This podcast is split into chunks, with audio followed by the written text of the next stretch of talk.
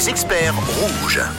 Nous, on essaye de voir le verre à moitié plein, bien accompagné, c'est vrai, de notre experte ce matin, c'est Aurélie. Et oui, Aurélie, qui est en charge du coaching santé et performance à l'hôpital de la Tour, elle est avec nous pour répondre à toutes vos questions.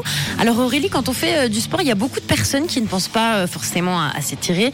Je t'avoue que moi, la première, à quoi ça sert un, un étirement? Est-ce que ça apporte vraiment quelque chose de, de positif et des bienfaits à notre corps? Euh, les étirements, il y a eu, il y a eu à une époque et il y a encore un petit peu un sujet, c'est un sujet polémique, à savoir que certains pensent que les étirements servent à rien, d'autres pensent que, au contraire, il faut en faire pour éviter de se Mm. blesser. Alors première chose déjà, si vous faites des étirements pour éviter de vous blesser, vous pouvez gagner du temps et arrêter tout de suite parce que les étirements pour éviter de se blesser ne servent à rien. Par contre, les étirements ont quand même d'excellentes vertus. La première, c'est celle d'améliorer la souplesse. Et la deuxième, c'est celle d'améliorer, d'entretenir la mobilité. Donc en en faisant régulièrement, on va pouvoir euh, permettre sur du plus long terme de mieux se mouvoir au quotidien. Bon, ben voilà, vous savez tout. On va repartir avec euh, vos questions sur le WhatsApp de Rouge. Et puis on a Sandrine qui a une question pour toi ce matin. Oui, alors Sandrine qui nous dit je suis enceinte de ma deuxième fille et je me sens un peu fatiguée, voire faible en ce moment. J'aimerais me booster, faire un peu de, de sport. Est-ce qu'il y a des entraînements adaptés aux femmes enceintes? Comment dois-je m'y prendre? Euh, contrairement aux idées reçues, donc le sport pendant la grossesse n'est pas euh, contre contre-indiqué, bien au Mhm. contraire. Hein. À partir du moment où il y a l'aval de l'entourage médical et des- de la gynécologue qui suit ou du gynécologue qui suit, alors c'est ok, on peut faire du sport, à condition d'éviter les sports à impact, les sports en haute altitude, la plongée sous-marine, les sports en- dans un environnement hypobar. Par contre, des activités douces. Marcher, bien évidemment, le pilate, le yoga, du renforcement musculaire doux, ça, ça peut être fait sans aucun souci et bien au contraire, on encourage vivement à le faire pour que la grossesse se passe au mieux et que l'accouchement se passe au mieux aussi. La Mais- danse aussi? La danse aussi, bien sûr. Le rock'n'roll? Il y a de l'impact, donc il faut faire attention. Voilà, mais à partir du moment où la Pas trop de gynécologue portée. dit ou pas trop de- d'atterrissage. Merci beaucoup. Aurélie, on a Marina qui, a, qui nous a fait un petit audio pour toi. Coucou Marina. Euh, j'ai une question pour la coach. Moi, j'ai eu l'habitude de faire beaucoup de sport, typiquement du vélo.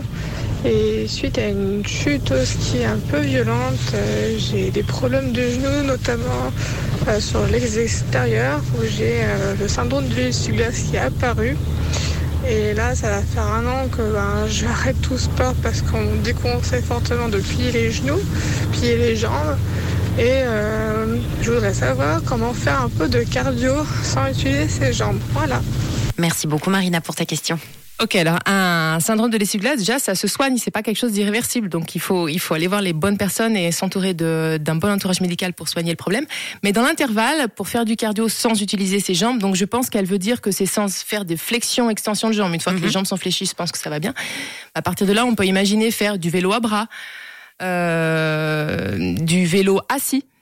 euh, ou faire euh, des exercices type du haut du corps où on a les pieds posés, euh, faire des exercices de planche, faire des pompes et améliorer un petit peu la vitesse d'exécution pour passer plus sur du cardio. Ça va être des pistes vraiment très rapides là, comme ça. Merci beaucoup euh, pour, euh, pour ta réponse. On a Jolane qui nous dit bonjour après plusieurs régimes. Je n'arrive pas vraiment à perdre mes 20 kilos pris suite à une séparation. Quelle routine adopter? Est-ce que votre experte a quelque chose d'efficace à me conseiller? Et je précise d'ailleurs qu'avec mon job, je n'ai pas le temps de manger le midi.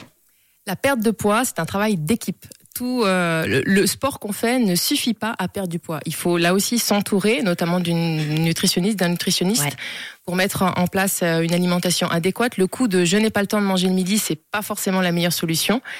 Le jeûne intermittent n'en est pas forcément une non plus, mais le bouger au quotidien peut effectivement aider à déclencher quelque chose. Donc bouger au quotidien, ça va être euh, encore une fois prendre les escaliers à la place de l'ascenseur, marcher, éviter de prendre les transports en commun. Les habitudes, quoi. Exactement. Des habitudes à mettre en place au quotidien, se lever au, au bureau plus souvent peut-être qu'il n'en faut, chaque 40 minutes, des petites choses comme ça.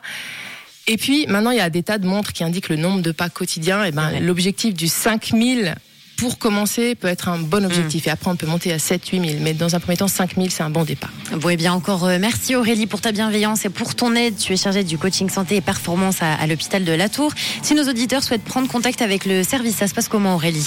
Ils peuvent nous contacter par email à l'adresse suivante santéperf at latour.ch ou au numéro de téléphone 022 719 65 12. Et on va vous publier une story Instagram avec toutes les coordonnées de l'hôpital de La Tour et d'Aurélie, notre experte. Merci beaucoup d'avoir été euh, l'expert du Merci à vous pour votre accueil. Et puis on se retrouve euh, lundi prochain, bien évidemment, pour un nouvel expert sur Rouge.